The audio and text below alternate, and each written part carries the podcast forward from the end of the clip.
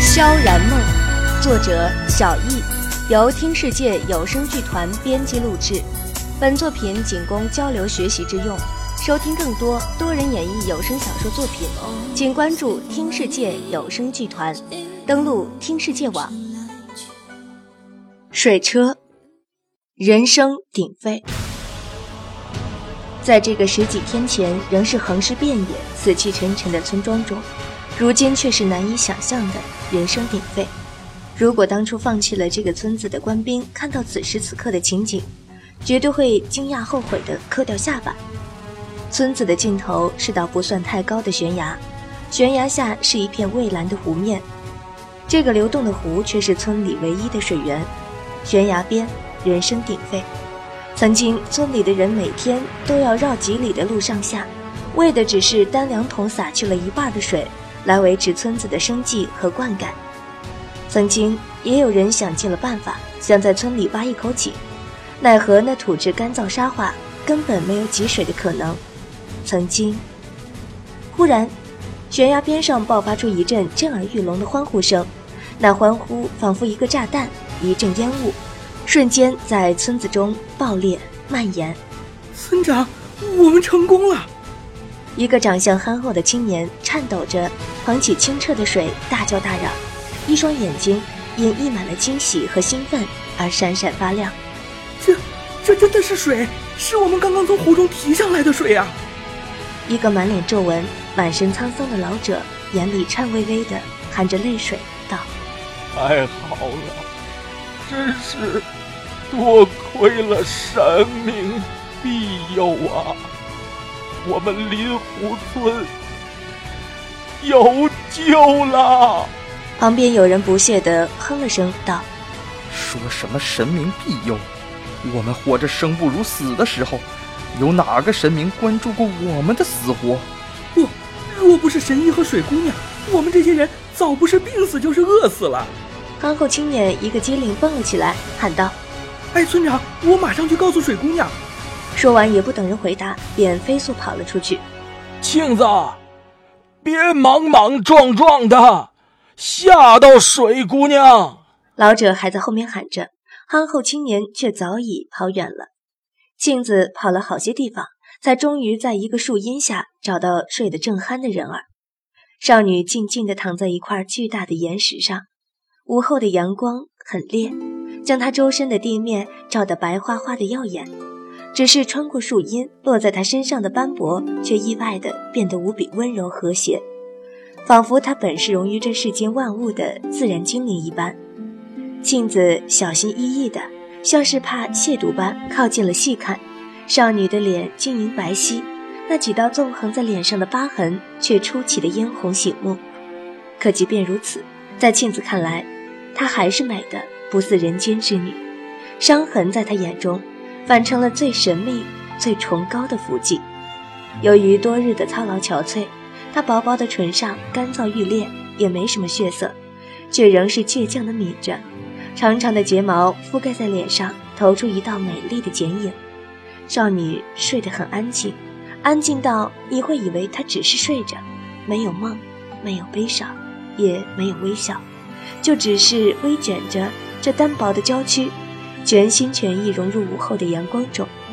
庆子感觉自己的心忽然的就在砰砰乱跳，手不由自主地伸了出去，想将她被风吹乱的头发拨回去。手没伸到一半，却被一声冷漠、倨傲，仿佛不带一丝的感情的低斥给硬生生扯了回来。别碰他！布莎着一身耀眼的黑衣，冷冷的斜站在那里，如夜幕般漆黑的双眸却连看也不看镜子一眼。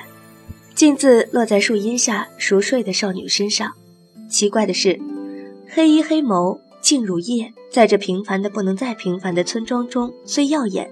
却仍然可以让人无法感受到它的存在。庆子看着布莎眼中彻骨的寒意，忍不住打了个抖，竟一动也动不了，眼睁睁地看着他视若无睹地从他身边越过，大亨抱起少女，又视若无睹的离开。期间那表情如死水一般，没有半点涟漪，却看得庆子莫名心惊。直到他远去的身影消失在视线中，庆子仍是愣愣地站在原地，回不过神。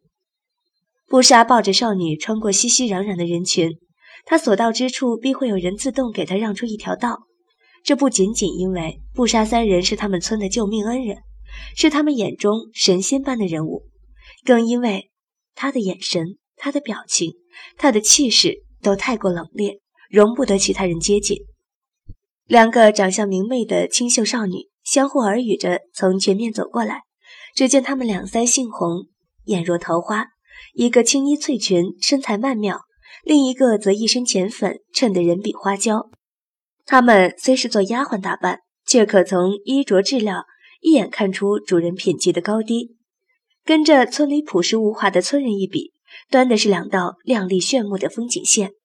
两人也不知说了些什么，忽然青衣的那个烧红了脸，娇斥着垂来粉衣的那个一下，不甘示弱的也凑过去耳语了几句。顿时，另一个也是娇羞满面，再说不出一句话来。布莎拦住他们，冷冷的道：“气在哪儿？”两个正嬉笑间的少女猛地一惊，脸上的笑容便被布莎周身的寒冷硬生生僵在脸上。许久，青衣的那个才克制住自己颤抖的嗓音，指了指后方一个大厅。布莎不再理会怔愣的两人，稳着步伐走进一个稍显寒酸。比起周围却豪华许多的房子，屋内一个绝色的女子端坐在雕花木椅上，碧玉般的皓腕，一只闲适的撑着头，另一只则轻柔地摆放在锦棉布垫上。她一双如秋水般荡漾、如桃花般勾人魂魄的丹凤眼，此刻正深深地凝望着眼前为她把脉的温和少年。这个女子就是尹国国王最宠爱的宝贝女儿，掌上明珠。尹子恒同父同母的亲妹妹尹天雪，从小仗着父王皇兄的宠爱，她从不学女红刺绣之流，却喜欢舞文弄墨，尤其琴棋书画，不能说精通，却也称得上风雅。自从听四皇兄说了当日望江楼上的比试情景后，他就对吴有祖三人念念不忘，做梦都想见上一面，顺便与他们一较高下。凭着他多年的关系网和锲而不舍的精神，最后竟也真的让他在离圣经三十几里远处的一个小村庄灵湖村发现了他们的踪迹。当时灵湖村一带正好爆发大规模的瘟疫，隐王和四皇子当然不允许他来冒险。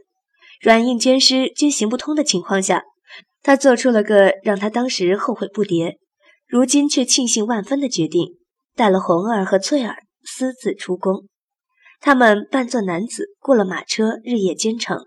期间由于不熟悉地形，也绕了不少弯路，总算还是在一日内找到了灵湖村。他到达的那天，恰好是无忧三人到这村子的第三天，也是情况最严重的时刻。尽管临行前他已经设想过千百遍闹瘟疫的村子有多可怕，到真正见时，却还是被吓呆了。